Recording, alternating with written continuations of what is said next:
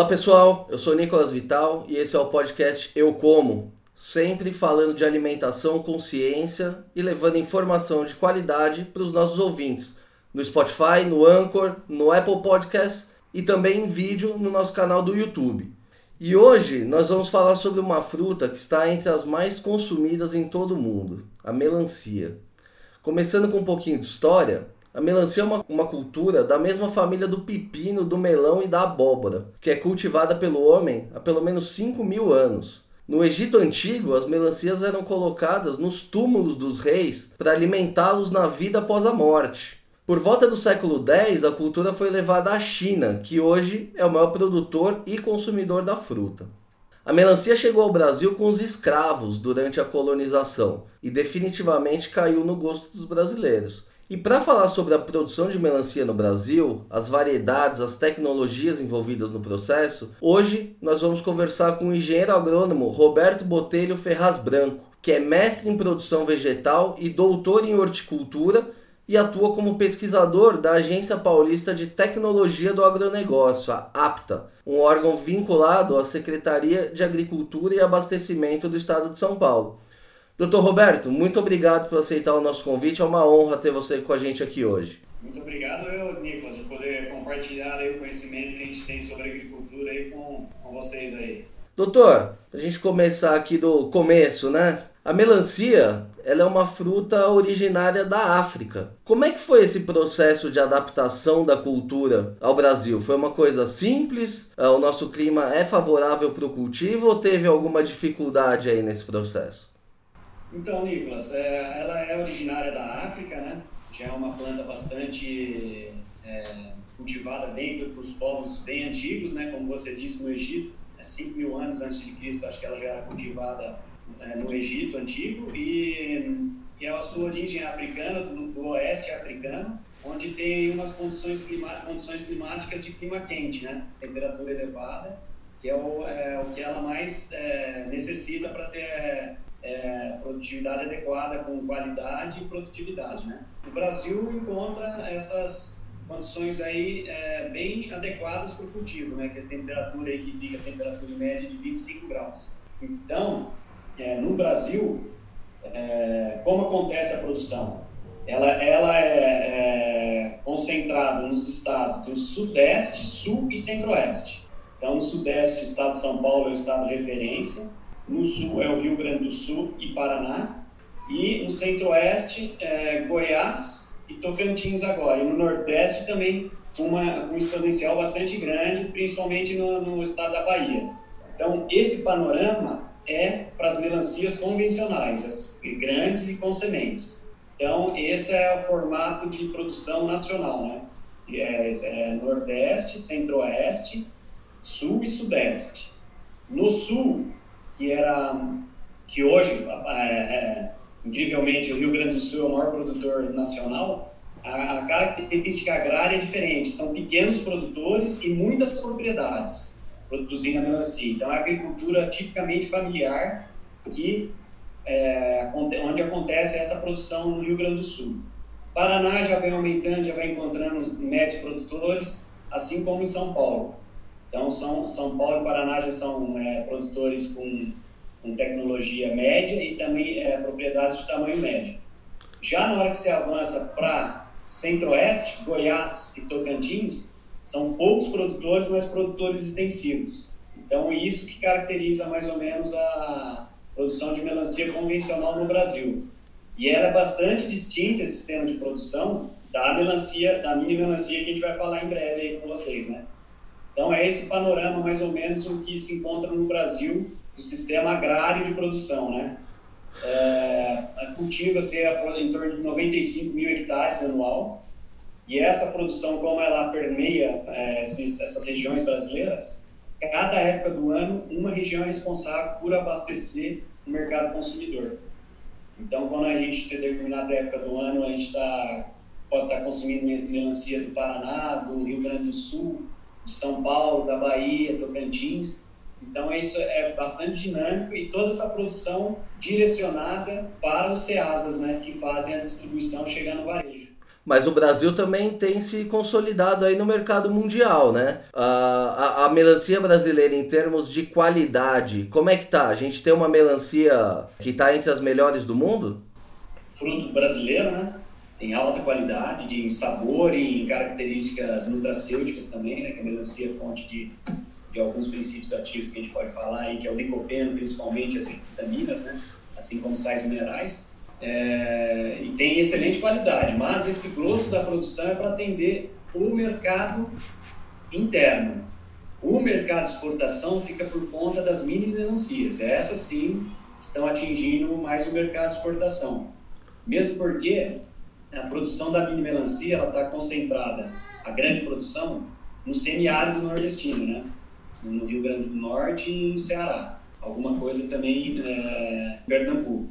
E é, o modelo onde era produzido são produzidos por grandes empresas que já têm habilidade na exportação do melão. Então, elas meio que é, interagem com esse sistema produtivo e acabam alcançando o mercado externo, né? Agora, a grande melancia, ela não tem, assim, é, muita permeabilidade no mercado de exportação devido ao tamanho de fruta, ao, ao a dinâmica de, né, a logística de, de, distribuição, então isso não viabiliza muito.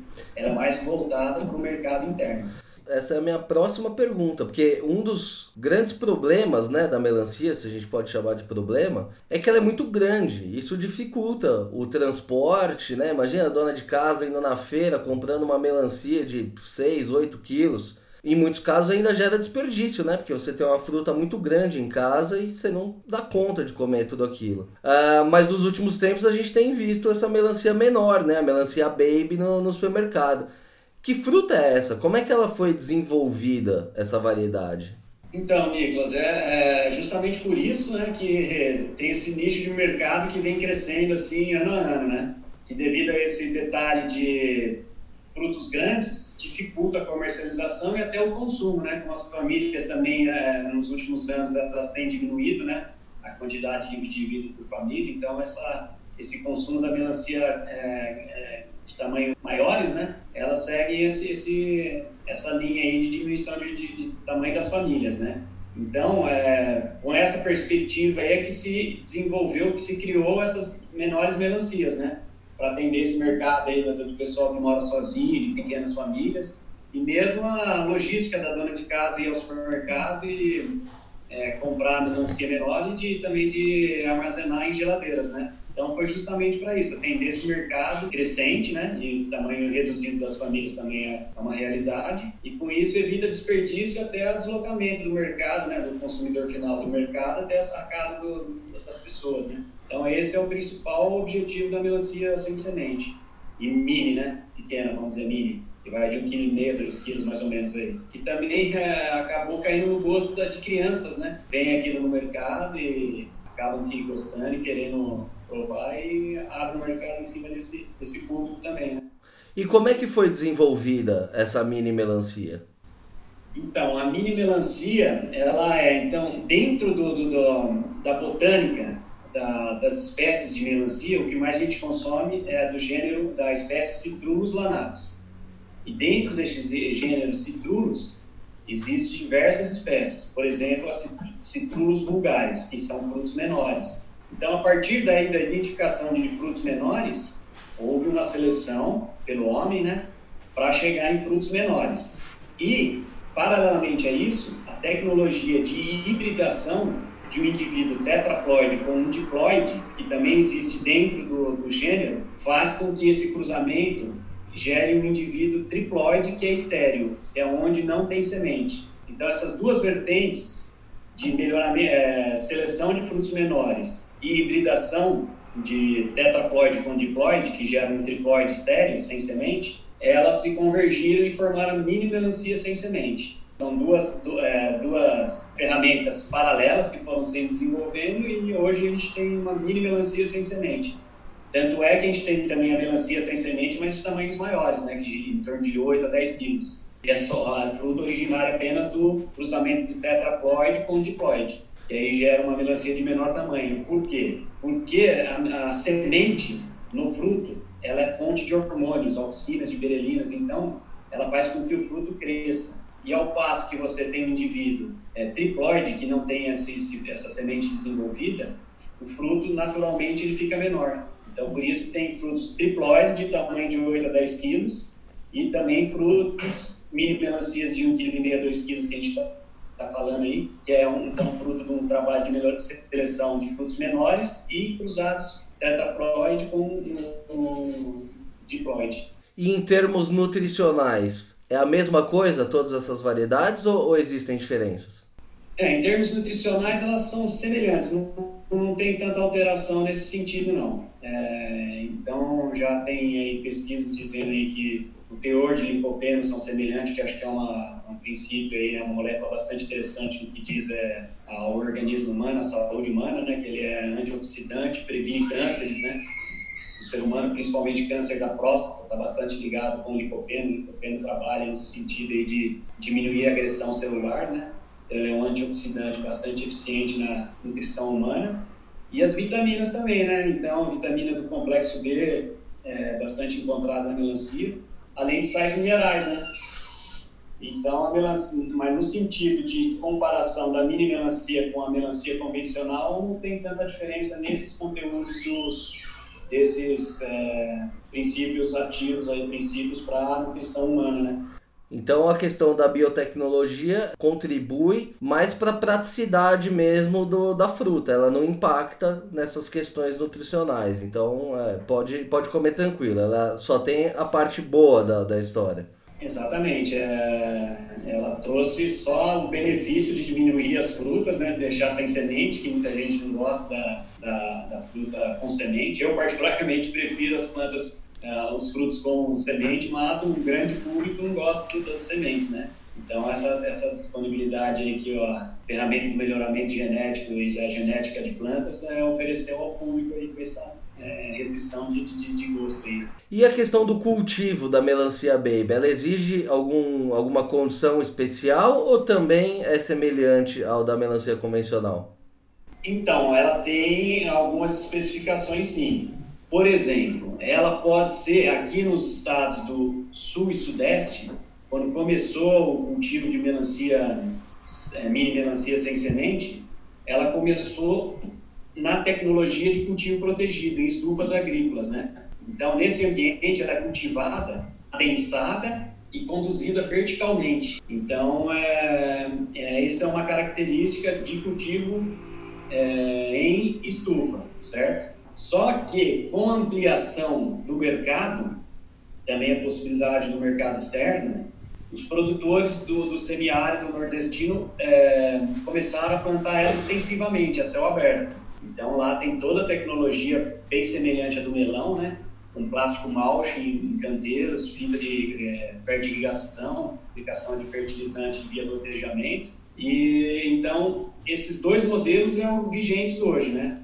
Então, em estados do, do sul e sudeste, ela é cultivada predominantemente em ambiente protegido, mas o grosso da produção nacional é proveniente da, da produção do semiárido nordestino, que são mais extensivos e céu aberto, mesmo porque o Nordeste tem condição extremamente adequada para o cultivo da melancia para dar qualidade, né? Ela precisa de muita insolação, a melancia. Então, é, tudo aquilo que eu falei no começo, no estado do Rio Grande do Sul, São Paulo, é, Centro-Oeste, Goiás, ela vem atrás da insolação. Nos meses onde ocorre maior insolação, para quê? Através da fotossíntese, que o sol, né, a planta precisa da luz solar para produzir o açúcar na folha e distribuir e é, deslocar para o fruto. Então, para o fruto ficar doce, ter a qualidade adequada de doçura, ela precisa de alta insolação.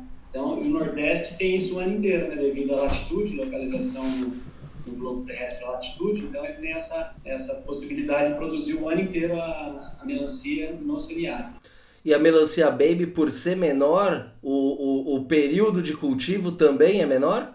Ele é um pouco menor, sim. É, ele, é, ele, é, um pouco mais precoce, principalmente quando produzida no Nordeste, né, devido a lá ter uma hora de dia e, e noite mais equilibrada, né, não tão distinta ao longo do ano. Então lá costuma ser um pouco menor, em torno de 70 dias, assim. A melancia convencional, ela em torno de, na média, aí, 75, 80, 90 dias, dependendo do, da região e da época de produção, né? E a melancia, a mini melancia, ela é um pouco mais precoce, sim, 70, 75 dias. E, doutor, e aquelas melancias quadradas? Isso não tem nada a ver com biotecnologia, né? Daí é uma ferramenta, né? Os japoneses que gostam bastante de fazer esse tipo de, usar esse tipo de tecnologia. Mas é à medida que eles querem o tamanho de fruta, então, por exemplo, a melancia que a gente está acostumado aí de 10 quilos, né? 8 a 10 quilos, as grandes. Aí eles colocam em formas, né? E colocam o fruto ali logo depois para crescer ali, né? na que ele vai desenvolvendo, né? crescendo dentro, é, na planta mesmo. Eles colocam em caixotes e a melancia vai tomando aquele formato desejado, ou quadrado, retangular etc. Então, isso é os japoneses gostam de fazer bastante isso daí. Mas é ferramenta de é, manipulação agronômica mesmo, não tem nada a ver com biotecnologia, não. E quantas variedades de, de melancia existem no mundo e quantas são produzidas no Brasil? Então, aí é, no Brasil a mais produzida é a Crison Sweet, né? Que ela, Crison, ela é aquelas melancias verdes e rajadas, né? Tipo tigres, né? Que elas chamam tigers. Então, essa é a que está mais no, no, no, gosto do consumidor brasileiro. Mas existe uma diversidade muito grande de, de, de variedade genética, de formato, de coloração. Formar melancia caipira, por exemplo, aquelas que você já observou na beira da estrada, que vende muito no interior de São Paulo, aquelas mais alongadas, né? Então, esse é uma diversidade bem grande aí do, do, do gênero citrulos, assim como dentro dos citrunos lanatos também tem uma variedade bem grande de, de cultivares, né, de, de variedades. Mas o que a gente está acostumado no consumir no Brasil, geralmente são programas de melhoramento realizados nos Estados Unidos, né? Então a gente importa as sementes e as cultiva aqui. Então, os americanos, norte-americanos estão bastante adiantados nessa, nessa genética da melancia. Claro, no Brasil também tem alguma coisa de melhoramento, mas não, não acompanha o ritmo norte-americano. Se a gente pegar aquela sementinha que está no meio da melancia e plantar, dá certo ou a gente precisa ter uma semente apropriada para o plantio? É, a maioria do que a gente está acostumado a consumir, elas são melancias híbridas certo? É um, é um, é um melhoramento convencional, que você pega dois diploides, cruza, ele vai ser, os cromossomos separar para formar indivíduos diploide também. Então, esse é o grosso, 99% da, da, produção que a gente come é isso, certo? Que a gente consome, né, dos frutos. Então, ela é um indivíduo di, é, diploide, só que ela veio do cruzamento de dois parentais selecionados, com características é, desejadas, né? uma de resistência à doença, por exemplo, e outro de característica de fruto que eles se cruzam, então o que a gente consome é híbrido, convencional ou diploide.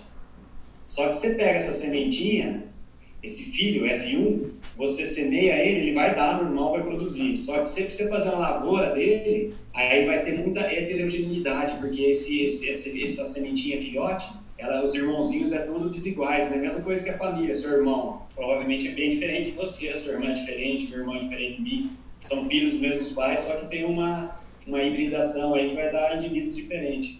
Então, isso para uma lavoura comercial não é desejado, né? porque vai ter semente, melancia comprida, melancia com uma heterogeneidade maior, né? Mas se você pegar o frutinho ou a sementinha dela e cultivar, você vai ter essa melancia para no quintal aí para comer tranquilamente. Só não vai saber como é. Não vai saber como é, vai ser uma surpresa ali. Legal. Agora um momento curiosidade aqui. Caros ouvintes, vocês sabiam que a maior melancia do mundo foi colhida em 1990 por um agricultor americano chamado Bill Carson e pesava nada menos do que 118,8 quilos? Para ter uma ideia do feito, o recorde anterior era de 88,5 kg. Doutor, você conhece essa história? Como é que é possível cultivar uma melancia desse tamanho? É, na verdade, eu não é, a primeira informação, estou aprendendo com vocês aí. Mas isso é muito provavelmente que venha do, do, do, de uma anomalia genética, né? Então é genética, isso aí é muito coordenado por gene, muito provavelmente, né? É claro que ele teve, as, planta teve as condições ideais para crescimento aí, a fertilidade do solo, insolação que a gente comentou anteriormente, disponibilidade de água, isso tudo são fatores ambientais que proporcionam o crescimento da planta, né? Crescimento e desenvolvimento da planta e origina a qualidade do fruto.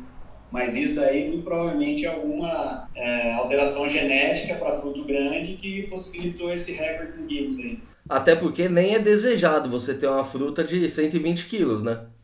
É complicado, né? Você imagina uma de 12 quilos, que é o tamanho 13, 15 quilos, que é um, aquelas melancias que vêm de Goiás. Que elas são grandes, né? Lá em Goiás gosta de... É, tem essa, essa tecnologia de híbridos de produzir frutos grandes. Você uma, uma de 12, 12 quilos já é grande para a gente partir, imagina uma 10 vezes mais esse tamanho aí. Mas essas melancias muito grandes, é, qual é o objetivo? É, para a indústria de suco? Enfim, o que, que se faz com essas melancias gigantes? É que esse hábito que a gente comentou que está mudando, né? Então, se você pegar as famílias anteriores a gerações nossas aí, acho que até quando a gente era criança, né? Famílias maiores, então o desejado era frutos grandes. Então isso é uma coisa cultural que o mercado que dita todo é, todo formato de fruto, é, fruto sem semente, doçura, tudo é o mercado, é o consumidor que dita a regra. Aí vem até os agrônomos, os, os, os melhoristas. Então os melhoristas têm que fazer além de é, é produzir é, materiais resistentes a doenças produtivos, tem que acompanhar o gosto do consumidor. E as melancias grandes, elas vêm de uma geração anterior a essa que está vigente agora, né, que somos nós na, na, infância, de famílias maiores e que desejava frutos maiores, né? E o brasileiro sempre gosta, né, de tomate maior, abóbora maior, então tem essa cultural mesmo. É cultural do consumidor, é a exigência do consumidor para frutos grandes. Mas uma coisa que a gente vê que está mudando, tanto é que tem a melancia, a mini melancia hoje em dia ainda. E doutor, agora um serviço aqui para os nossos ouvintes. Existe alguma dica para saber quando uma melancia está madura? Porque quando você chega lá no supermercado é aquela pilha de melancia, você nunca sabe, né? Como que, que ela vai estar tá por dentro. Tem, tem alguma técnica para identificar? É, a melancia né, tem aquele, aquela técnica popular do som, né? Na hora que você bate nela, então na hora que você vai comprar, você, você tem que dar uma batidinha nela na, na circunferência dela toda e sentir como que tá, né? Então aí você vai ver se tem alguma podridão, mas é difícil. Isso daí é difícil do consumidor identificar. Já é difícil para o produtor é, identificar o ponto de colheita, porque ela é um fruto que ela tem que ficar madura na planta. Se você colhe ela antes, diferentemente de, da banana, por exemplo, ela, ela tem que encerrar, encerrar, o processo de maturação na planta. Então, na planta, quando a gavinha, pedúnculo que liga é, a planta, né, o, o caule da planta no fruto, ele seca, aí já é indicativo de que o fruto está maduro, você já pode colher. E também o pessoal tem aquela mania de bater para sentir o som, né? Se tem um som metálico, ela ainda está meio verde, e na hora que ela está um som mais oco, ela não produz o som metálico, é que já está no ponto de colheita. Então tem essas duas, o produtor tem bastante habilidade com isso. Então a gavinha seca, né? E o, o, o som produzido pela batida da, da palma da mão, né? Agora, para o mercado consumidor, já é mais, é mais complicado, né? Que o, o cara não vai ficar batendo, não vai ter essa, esse, esse feeling, né? Esse sentimento, essa, essa habilidade aí de saber. E aí, realmente, é um risco, né? De você comprar uma melancia que... Mas se eu olhando a conformidade da casca ali, ver... Geralmente, onde ela fica apoiada no solo, é onde ela vai estar tá mais amarelinha, você vê isso no mercado, né? Que na circunferência dela toda tem uma parte mais amareladinha, que é onde ela ficou apoiada no solo e é ali que é mais entrada de microorganismo que causa, causa a podridão, né? Então, se você conferir aquela parte mais amarelada da melancia ali e ela tiver mais mole, aí também já, já ninguém descarta de comprar que ela já está comprometida ali, né? E agora o que a gente tem visto bastante também é o fruto partido, né? Os mercados, a melancia grande eles partem e dá, para você ter o visual também e facilitar a compra. Né? Mas de qualquer forma, o senhor disse que a, a melancia ela já é colhida madura, né? Então a chance de você ter um, um, fruto verde é muito menor. E aí uma outra dúvida, a partir do momento da colheita, quanto tempo dura uma melancia? Então, ela tem um pós-colheita aí, tanto é que ela viaja bastante, né? Ela, a gente consome aqui em São Paulo fruto produzido na Bahia. Então, esse tempo de deslocamento aí da colheita até chegar aqui já vai umas 48 horas, né? E aí, na, lá no mercado varejista, né, no varejão, supermercado que a gente está acostumado, ela também consegue ficar em torno de uns 3, 4 dias, né? Aí já começa também a depreciar. Então, só você pegar dois dias de deslocamento, mais três no mercado, dá cinco dias, né, dela pós-colheita.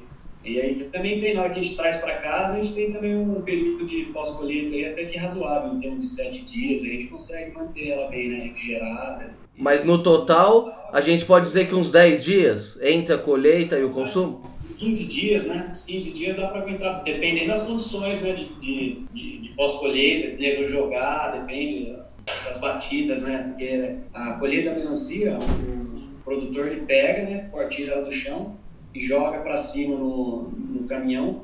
Aí a pessoa no caminhão já vai ajeitando a carga com palha, né? E você já deve ter visto as, as cargas de melancias, né? Então elas são todas artesanalmente preparadas, né? Com palha. Então só nesse processo também as batidas já vai depreciando é, o fruto.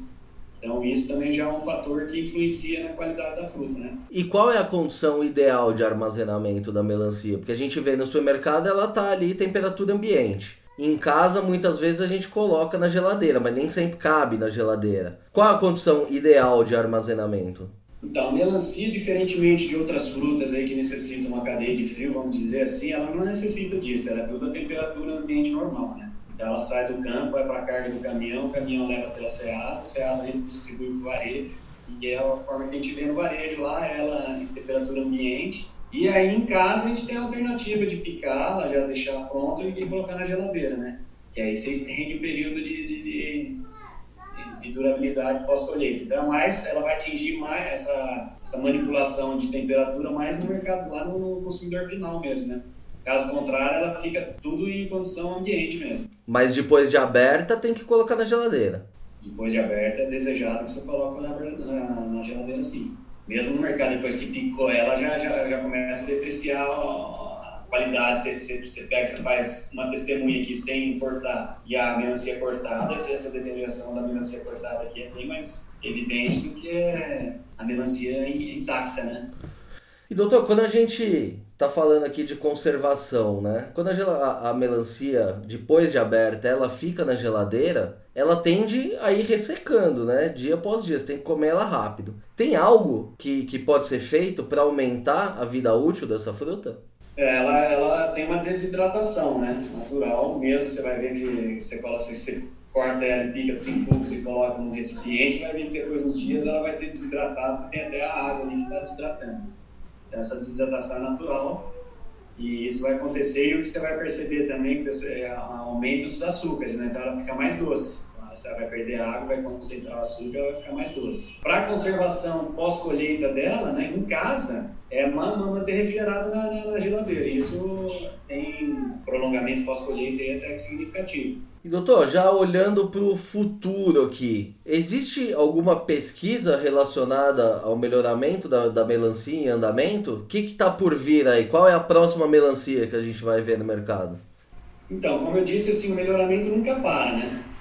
De todas as culturas comerciais aí, o melhoramento está sempre em andamento, principalmente com relação à resistência a doenças, né? Que, o, que, a, que os pesquisadores é, focam bastante nisso. No caso da melancia, resistência a doenças foliares, aí, antracnose, resistência à virose, né?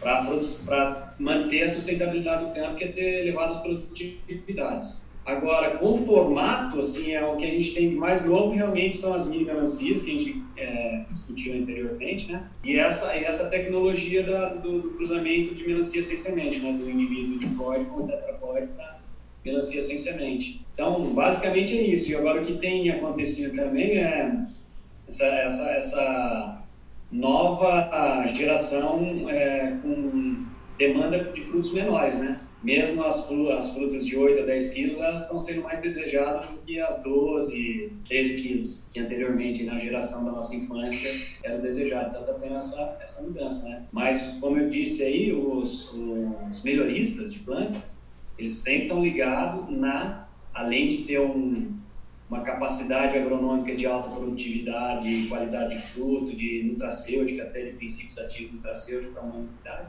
está sempre ligado na exigência do consumidor final, né? Mesma coisa acontece com os, os tomates grapezinhos que a gente está acostumado, que agora tem uma vasta oferta no mercado aí, né?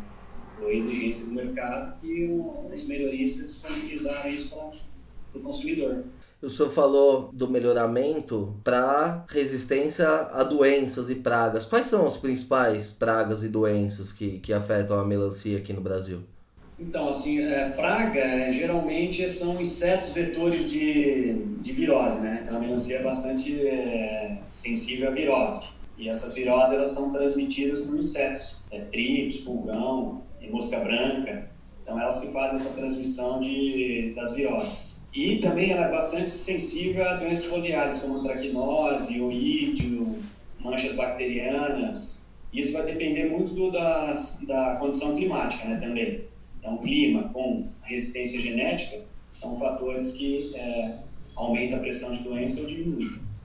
E isso é bastante focado, né? Então, as principais doenças foliares e as viroses né, da melancia. Traquinose, mancha angular, é, são as doenças foliares, fungos, é, fungos e bactérias principalmente, e as viroses que são transmitidas por, por insetos que causam um enfesamento da planta, vamos dizer, o trava o crescimento da planta, as viroses, né? E aí acaba que nem produzindo frutos em alguns casos, ou frutos totalmente inadequados para o mercado. Muito bom, doutor Roberto. O papo está ótimo, mas infelizmente o nosso programa já está chegando ao fim. Doutor, para fechar, fechar aqui, eu queria que o senhor falasse um pouco sobre como a biotecnologia pode ajudar a melhorar a qualidade da alimentação dos brasileiros. A Melancia Baby está aí para mostrar que só existem vantagens né, nesses produtos melhorados. Como é que o senhor enxerga essa questão da, da, da biotecnologia? Então, aí a biotecnologia tem várias vertentes aí que podem ser trabalhadas, né? Essa manipulação genética da biotecnologia, por exemplo, né, que é uma biotecnologia de é, inserir princípios ativos, né? Por exemplo, aumentar o teor de licopeno do, tomate, da melancia. Inclusive, a melancia, o, o licopeno dela, fazer uma ressalva aqui, ela é mais biodisponível para o ser humano do que o próprio tomate, né? A gente tem o tomate como um ícone de fornecedor de licopeno, mas na verdade a melancia ela tem, ela tem uma concentração é, semelhante, vamos dizer, só que a, o que a gente consegue assimilar do licopeno é maior em relação ao tomate. Então a biotecnologia pode trabalhar nesse sentido, né, de melhorar essas, essas, esses princípios ativos, né. Biotecnologia pode melhorar no sentido de controle de pragas para diminuir o o uso de defensivos, né? Tem muitos hoje, hoje a gente, eu sou muito favorável ao uso de controle de pragas por fungos e bactérias, né? A gente está desenvolvendo muito isso no Instituto Agronômico, de usar fungos e bactérias para controle de pragas e doenças, então isso é uma parte da biotecnologia que vem ajudando bastante o produtor e também a sociedade, né? Para reduzir o uso de defensivos. Biotecnologia na pós-colheita, filmes é, é, orgânicos, né? Orgânicos minerais provenientes de fontes vegetais para cobrir, né? Cera de carnaúba, por exemplo, que faz é, para aumentar o período de pós-colheita das frutas e melhorar o, a apresentação para o público e mesmo o período de pós-colheita. Então, tem várias vertentes da biotecnologia que são ferramentas extremamente interessantes para serem inseridas na agricultura e, com isso, melhorar o padrão de qualidade dos produtos agrícolas. Muito bom. Doutor, muito obrigado mais uma vez pela entrevista. Foi uma verdadeira aula aqui para gente hoje. E queria agradecer mais uma vez a disponibilidade. Maravilha, Nicolas. Quando precisar, está à disposição. Só entrar em contato com a gente que a gente tenta cobrir a lacuna que você precisa aí. Muito bem, pessoal. Essa edição do podcast Eu Como vai ficando por aqui. Se gostou da entrevista, não esqueça de seguir o nosso canal no YouTube, no Spotify ou na sua plataforma de streaming favorita Aproveite e siga também no Facebook e no Instagram. Lembrando que esse podcast tem o patrocínio da Crop Life Brasil e volta com a sua programação normal na próxima sexta-feira. Por hoje é isso e até a próxima.